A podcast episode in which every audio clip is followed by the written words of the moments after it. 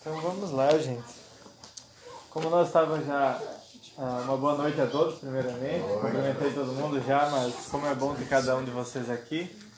Ah, então, como a gente sempre fez, a gente gostaria iniciar também com um momento de oração. A gente estava fazendo todos os dias, a gente iniciou ah, com pedidos especiais e hoje, como não vai ser diferente, eu gostaria que hoje ah, como a gente fez sempre um minutinho para cada um orar e depois eu quero convidar o pastor Rufina a orar hoje para nós e, e hoje a gente vai tirar um momento especial para nós orar pela família.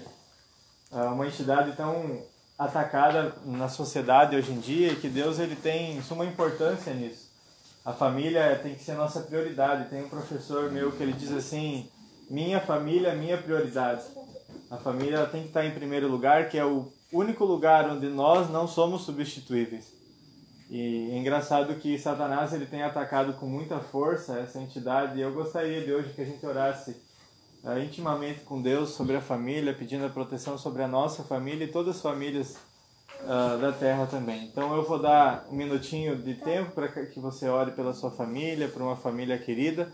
E após esse minutinho de silêncio, você orando, daí o pastor Rufino termina uma oração para nós. Pode ser? Então agora a gente pode orar.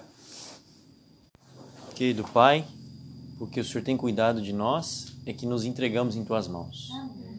Então, nesse momento, ao iniciarmos aqui este culto no lar do irmão Marcos, a sua esposa, sua família, queremos agradecer pela receptividade deles e também por cada um aqui que está aqui presente, cada amigo, irmão, que o Teu Santo Espírito continue conosco. Use o pastor William na mensagem bíblica. Colocamos em tuas mãos a nossa prioridade, que é o Senhor, depois a família que o Senhor nos dá. Que o teu Santo Espírito continue nos ajudando a buscar a fazer aquilo que é correto. Louvamos o teu nome, porque até aqui o Senhor tem nos ajudado. E agradecemos porque tudo que temos construído até aqui é porque o Senhor já tinha colocado, já tem colocado, já tem promovido outras pessoas em nossas vidas, que são uma bênção. Intercedemos por aqueles que estão afastados, os que estão firmes, os que não estão, e se talvez nós sejamos esses que necessitam de mais firmeza, em nome de Jesus, nos entregamos em tuas mãos e pedimos ao Senhor a cura e aquilo que é necessário para a salvação. Jesus Cristo. Louvado seja o teu nome. Em Cristo mesmo nós oramos e pedimos. Amém. Amém. Então, mais uma vez, boa noite. Queria dar boa noite para os ouvintes que estão aqui, podcast do Pastor Rufino ali. Então, a gente vai estar hoje estudando, como a gente veio durante a semana. Os, vamos continuar nos evangelhos. É, é, maravilhoso ver momentos que Cristo passou aqui nessa terra e os ensinamentos que ele nos deixou. E eu tenho de grande valia para a minha vida, grande parte do, da minha vida, dos meus ensinamentos, eu tirei dos evangelhos. E hoje eu adoro pregar sobre eles e eu espero que possa servir para vocês e também para mim novamente a mensagem.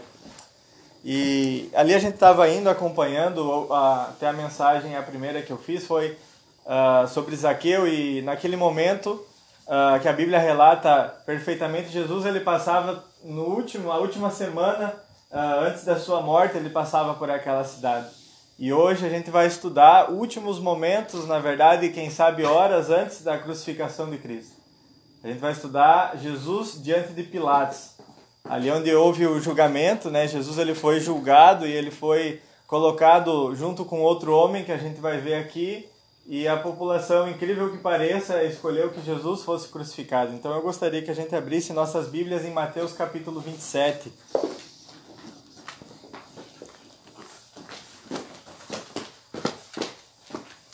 Mateus capítulo 27, a gente vai estar lendo ali a partir do versículo 11.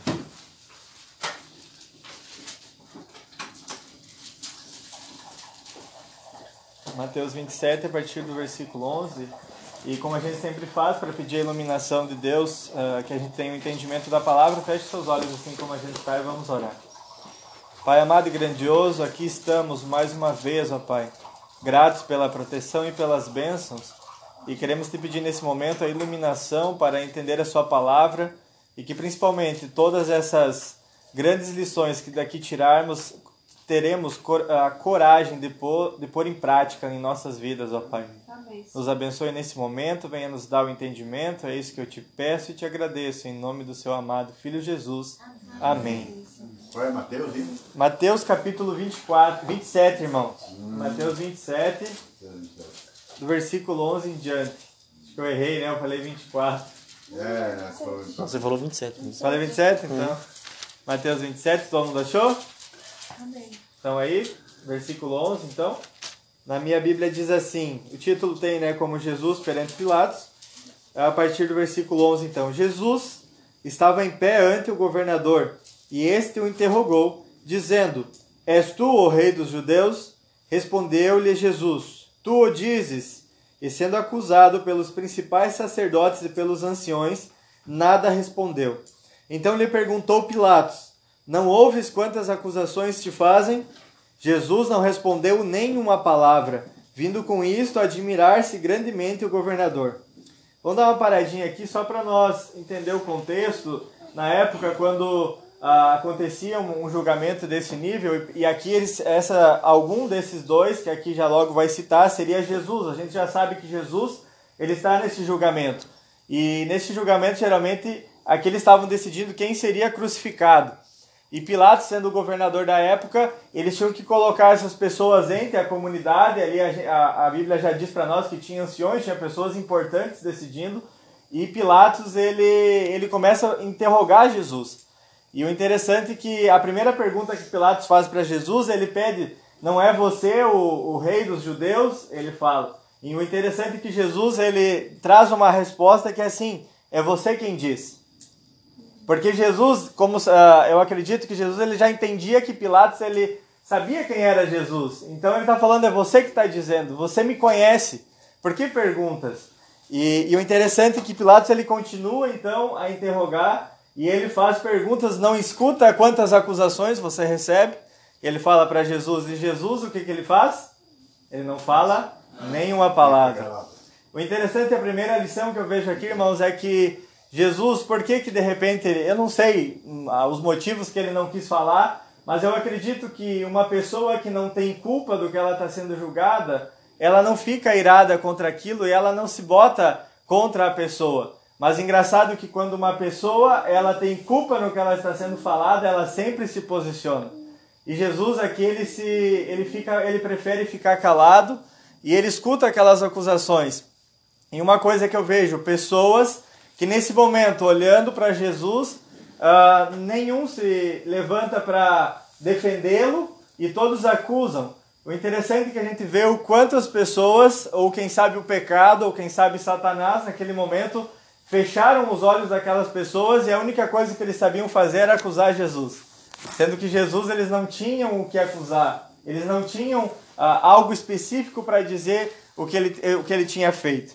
A partir do versículo 5, a gente continua então na leitura. Ora, por ocasião da festa, costumava o governador soltar ao povo um dos presos, conforme eles quisessem, conforme a, a multidão ali estava. Ou seja, o governador ele falava quem era e ele falava quem que vocês querem que solte, certo? E naquela, e versículo 16, naquela ocasião tinham eles um preso muito conhecido chamado Barrabás. Estando, pois, o povo reunido, Perguntou-lhes Pilatos: A quem queres que eu vos solte? A Barrabás ou a Jesus, chamado Cristo? Damos mais uma paradinha aqui. Quem era Barrabás? Barrabás tem vários estudos de uh, teólogos ou historiadores que falam que Barrabás ele era um criminoso, ou ele poderia ser chefe de uma gangue da época, ele quem sabe poderia ter cometido assassinatos, roubos.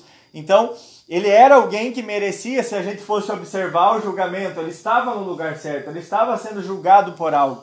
Só que Pilatos ele fala: ah, vocês querem que crucifique a quem? A Jesus, chamado Cristo, ou a Barrabás? Então entendam, tem aqui duas pessoas. A gente já sabe que Barrabás ele é do, ah, do seu interior mal, ele tinha uma vida mal, ele fez coisas ruins. E Jesus, quem era Jesus? quem era Jesus. Eu quero levar vocês em alguns textos bíblicos que deixa bem claro para nós quem era Jesus. Primeiro, vocês não precisam abrir, claro, para nós não uh, se deter muito, mas Mateus capítulo 17, versículo 5, a Bíblia vem dizendo o seguinte: E estando ele ainda a falar, eis que uma nuvem luminosa os cobriu, e da nuvem saiu uma voz que dizia: Este é o meu filho amado, em que me comprazo, escutai-o. Jesus era quem? Filho de Deus. Filho de Deus. Olha, vocês conseguem entender o que está acontecendo aqui? Barrabás, um homem que, sim, ele tinha feito o que ele estava sendo julgado, mas Jesus, filho de Deus, estava também naquele julgamento. E outro, olha, Lucas capítulo 2, versículo 10 e 11 diz assim: E o anjo lhes disse: Não temais, porque eis aqui vos trago novas de grande alegria, que será para todo o povo, pois na cidade de Davi vos nasceu hoje o Salvador, que é Cristo, o Senhor. Além de filho de Deus, ele era quem? Salvador. Salvador. O meu Salvador e o seu Salvador. E olha só, Atos capítulo 2, versículo 36, a Bíblia diz o seguinte: Saiba, pois com certeza toda a casa de Israel, que a esse Jesus a quem vós crucificastes, Deus o fez Senhor e Cristo. Olha quantas coisas eu poderia uh, decorrer a Bíblia em vários textos bíblicos. Quem era Jesus? Ele é filho de Deus, o nosso Salvador, o seu Salvador. É santo. E ele era santo, ele era o Cristo que Deus tinha, uh, Deus mandou essa terra para que pudesse nós ter a segunda oportunidade da vida eterna. Olha só, dois, duas pessoas muito contraditórias. Se, claro, hoje a gente colocasse isso em pauta, a gente com certeza diria: liberte Cristo, crucifique Barrabás, mas Peraí, o que, a Bíblia quer dizer nesse momento com nós? Eu garanto que se está escrito tem importância para nós. E esses, eu acredito, como eu disse, é os últimos momentos que Jesus estava antes da sua crucificação. Ele estava no julgamento. E engraçado que, como a gente viu, Barrabás interroga Jesus. Ele não, a Bíblia não nos deu a, interro, a, a interrogação que uh, Pilatos fez diante de Barrabás. Ele, a Bíblia deixou clara somente de Jesus. E a partir do versículo uh, 18 continua ali. Porque sabia que por inveja o tinham entregado. Olha que interessante. Barra, uh, Pilatos ele sabia que Jesus estava ali, uh, digamos assim, sem ter motivos? Sabia ou não sabia? Sabia. Sabia. Porque ele diz aqui o quê? Que sabia que por inveja haviam entregado. Olha que Pilatos agora ele, ele sabia desde o início quem era, porque Jesus fala, é você quem diz que eu sou o rei dos judeus. E Pilatos ele continua investigando, continua perguntando, e aqui ele, ele deixa claro, a Bíblia estampa que Pilatos sabia quem era Jesus. E o que, que ele nota? O que, que a gente nota claramente? Que é uma injustiça nesse momento. Está acontecendo alguma injustiça. E a gente continua na leitura do versículo 19. E estando ele no tribunal, sua mulher mandou dizer-lhe: Não te envolvas com esse justo, porque hoje em sonho muito sofri a seu respeito. Olha o primeiro aviso a Pilatos: a sua esposa em sonho, ela sonha com Jesus e ela diz: Eu sofri muito por causa dele, não te envolva com eles. Uh, versículo 20: Mas os principais sacerdotes e os anciões persuadiram o povo a que pedisse Barrabás e fizesse morrer Cristo, ou Jesus. De novo, perguntou-lhes o governador: Qual dos dois quereis que eu vos solte? Responderam eles: Barrabás. Replicou-lhe Pilatos: Que farei então de Jesus chamado Cristo? E o povo disse: Seja crucificado. Respondeu, responderam todos. E aí Pilatos: Que mal fez ele? perguntou Pilatos. Porém, cada vez clamavam mais: Seja crucificado. Que interessante que Pilatos aqui, quando ele vê que ele está, a mulher dele dá um aviso. Eu acredito que uh, eles, os anjos, ou quem sabe Deus, incomoda agora a esposa de Pilatos. Pilatos ele vê que a situação está ficando complicada, ele entende quem é que está ali, porque ele não receberia um aviso assim de qualquer homem, e ele tenta mudar o pensamento daquele público. E engraçado, o que, que eu vejo aqui? Eu vejo pessoas uma multidão que estão com os olhos tampados, quem sabe por conta do pecado, quem sabe por conta Satanás, o que ele faz com nós nos dias de hoje, o que, que eu vejo? Eu tenho que vigiar, porque Satanás ele está como um leão hoje para nos atacar, ele está em busca de nós. E como a gente orou no início, a família está sendo um foco de Satanás. O que, que eu tenho a ver com isso? Que quanto mais eu tenho que me apegar à palavra de Deus para saber quem eu estou julgando. Porque nesse momento o povo aqui, os sacerdotes, pessoas importantes, o que, que eles fizeram? Eles convenceram a, o povo que estava ali que tinham que crucificar quem? Cristo. Mas Cristo ele não tinha uma gota de culpa naquele julgamento. E mesmo assim eles não conseguiam ver que Barrabás, com toda aquela culpa, ele, as pessoas não davam mais importância para ele. E o interessante é que aqui a partir do versículo 24, prestem atenção, leiam comigo. Vendo Pilatos que nada conseguia antes, pelo contrário, aumentava o tumulto. Mandando vir água, lavou as mãos perante o povo, dizendo: Estou inocente do sangue desse justo. Fique o caso convosco. Versículo 25: E o povo todo respondeu: Caia sobre nós o seu sangue e sobre nossos filhos. Então Pilatos soltou Barrabás e, após haver açoitado a Jesus, entregou-o para ser crucificado. Barrabás, o que, que ele faz? Ele agora, eu não sei se Barrabás ele se salvou naquele momento, porque ele entende quem estava ali, mas eu sei que naquele momento Barrabás ele viu tamanha responsabilidade do que estava acontecendo e o que, que ele faz? Ele lava as mãos, fala: vocês fiquem com essa responsabilidade porque eu não quero. Mas olha que interessante, o que, que eu vejo aqui, o que, que, que eu quero trazer com toda essa história? Por que, que o julgamento de Cristo é tão importante? A Bíblia ela traz esses altos e baixos, aqui a gente vê claramente a, a controvérsia, alguém muito perigoso, alguém justo, é o nosso Salvador que está ali. O que, que eu vejo? Que Barrabás, ele representa nós hoje. Nós somos pecadores. Nós somos as pessoas más. E quando aconteceu a queda no Jardim do Éden, a gente foi colocado em julgamento. E o que, que eu posso dizer? Que graças a Jesus Cristo, a gente foi liberto.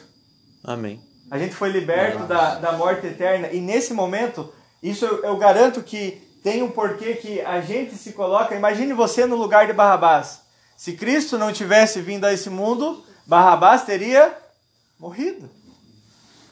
E graças a Cristo, ele naquele momento ele foi salvo. Quem sabe não dos seus pecados, porque quem sabe ele ainda estava na dificuldade, mas a Bíblia quer mostrar para mim e para você que graças a Jesus Cristo, nosso Salvador, a gente teve a libertação do pecado e da morte.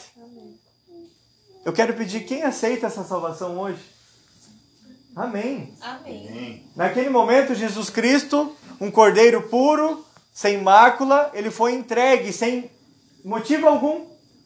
Ele foi entregue na cruz do Calvário e naquela época a morte na cruz era a pior que tinha estudando, claro, a história e, a, e a, o que a história conta, por exemplo, a pessoa não morria imediatamente, mas ela. Por que, que era pior? Porque ela morria ao longo dos dias. Ou seja, ou seria desidratada, ou seria pelos açoites.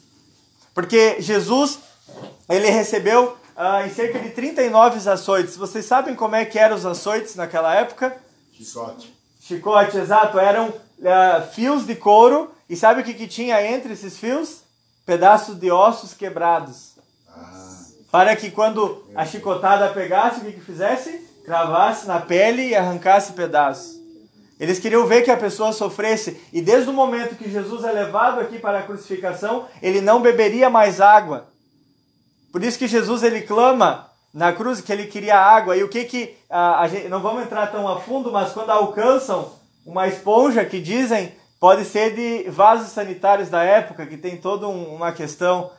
Olha quanta crueldade. A cruz de espinhos não era simplesmente uma, uma cruz de espinhos largada sobre a cabeça. Eram espinhos que eram de fato forçados para que uh, sangrassem, para que cada vez mais o corpo do, da pessoa que seria crucificada ficasse debilitado.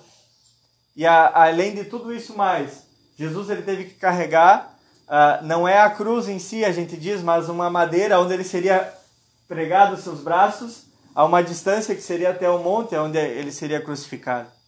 Imagine uma pessoa com sede, eu não sei quanto tempo, uma pessoa com as suas costas em carne viva e com a sua cabeça, garanto que dolorida. Agora ele tem que subir com peso também até a cruz e quando ele chega lá, ele agora é pregado. Imagine sua mão Pensa comigo, Jesus, a gente, a gente não sabe dizer ao certo, mas acredito que Jesus foi pregado mais ou menos nessa posição da mão. Por quê? Se, se pregar a cruz, quando a pessoa estava aqui, o que, que acontecia? Logo, se ela apoiasse os pés, doeria, porque o prego também atravessava os pés. Então a dor era forte, então ele tinha que se puxar para o quê? Para aliviar os pés, quando doía os pulsos, e assim ele ficava.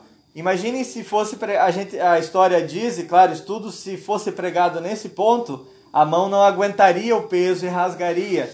Então o que, que eles faziam? Tinha que pregar na junta para que o osso não deixasse o prego. Aí vocês fiquem, botem, botem a mão aqui.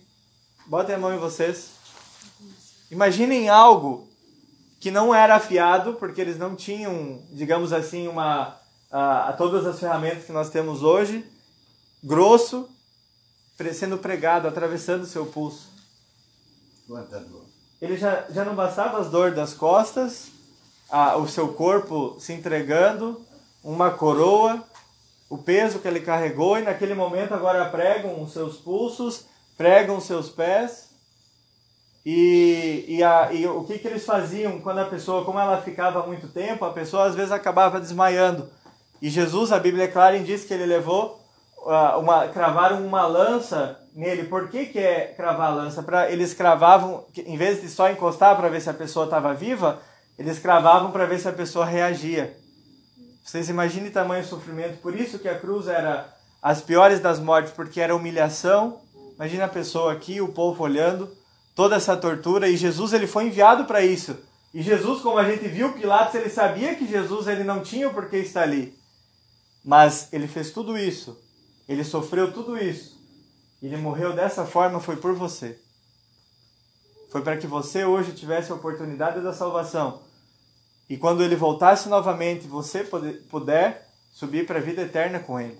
Amém? Amém. E o interessante é que eu fico olhando para isso e muitas, muitas das vezes, no julgamento de Cristo, eu fico me colocando no lugar desse, desse, povo, desse povo, desses sacerdotes que ali estavam julgando.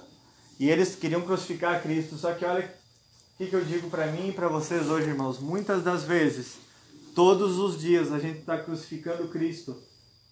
A gente está condenando Cristo nas nossas atitudes em casa. A gente está condenando Cristo nas palavras que a gente diz para o próximo. Nós estamos condenando Cristo quando a gente promete algo para Ele e a gente não cumpre. A gente está condenando Cristo nas nossas atitudes, seja como vizinho, seja na nossa igreja, seja na, na escola. E eu fico tentando me policiar todos os dias para que Cristo me dê o discernimento e eu não seja alguém que crucifique Ele. Que eu não seja alguém que escolha as coisas desse mundo assim como esse povo escolheu. Eles preferiram, eu não sei o que, que tampava a visão deles para ver isso, mas eles escolheram que Cristo, uma pessoa sem pecado, fosse crucificado. Cristo teria que ser crucificado para que, que as pessoas tivessem a chance da vida eterna, é claro, mas Naquele momento eles estavam tampados do pecado. Satanás ele estava conseguindo fazer o que ele tinha, o que, que ele queria nessa terra, matar o filho de Deus. Mas eu espero que eu e você todos os dias a gente não crucifique Cristo nos nossos pensamentos, nem na nossa vida diária. Não crucifique Cristo no, nas nossas atitudes com o nosso próximo, porque às vezes palavras machucam mais do que atitudes. E eu queria dizer que quem sabe a gente tenha pessoas que um dia a gente magoou, ou a gente esteja magoado. Primeiramente a gente perdoa essas pessoas e que a gente peça perdão para essas pessoas. A gente não sabe o dia de amanhã e eu acredito que Cristo está a breve voltar. E ele morreu para que eu e você subíssemos com ele. Eu espero que cada um de nós a gente possa todo dia pedir perdão para os nossos pecados. Pedir perdão por muitas vezes a gente ter crucificado Cristo. E que a gente possa se converter dos nossos maus caminhos. Irmãos, eu quero ver todos no céu. Eu quero saber quem aceita subir com Cristo nas nuvens. Quem aceita ter a vida eterna nesse dia. Quem aceita pedir per perdão pelos nossos pecados e ter uma vida nova. Amém. Amém. Amém. Houve salvação nessa casa. Amém. Houve salvação para cada um. E nesse momento eu queria orar por vocês. Oremos. Pai amado, muito obrigado porque o Senhor um dia morreu na cruz do Calvário para salvar cada um dos seus filhos que está aqui. Pai, nesse momento, em humildade, a gente quer pedir perdão pelos nossos pecados e as nossas falhas. Perdão pelos nossos pensamentos maus Perdão pelas nossas palavras ditas, às vezes que machucou alguém. Perdão por muitas das vezes, acho que nós escolhemos o mundo e não o que o Senhor tem de melhor para nós. Perdão por às vezes a gente ter se afastado de Ti, mas a gente sabe que o Senhor está constantemente correndo atrás de seus filhos. Nesse momento a gente quer parar e que o Senhor possa nos abraçar e a gente sente seu abraço nesse momento. A gente sente Cristo Jesus nos abraçando, a gente sente o Espírito Santo em nosso coração e a gente quer pedir perdão por tudo isso. Perdoa os nossos pecados, ó Pai. Mas queremos te pedir que a gente possa nesse mundo ser luz, que a gente possa ser um exemplo, a gente possa ser um exemplo da nossa família, um exemplo na escola, um exemplo na nossa igreja, um exemplo para nossos amigos e que a gente possa apresentar esse Jesus Cristo que um dia morreu, que morreu por mim e morreu por eles também. E levar essa oportunidade de salvação, as boas novas dos evangelhos para todo mundo. Por favor, ó Pai, pegue cada um aqui em seu colo com carinho. Continue o protegendo e abençoando. Continue conosco, ó Pai, por favor, porque a gente sozinho não consegue. Te pedimos tudo isso e agradecemos e se entregamos aos seus braços, por favor. Acreditamos que essas preces vão ser atendidas porque elas vão assinadas em nome de Jesus e a sua igreja diz: Amém. Amém. Obrigado mais uma vez. Que Deus possa te abençoar e te guardar no dia de hoje.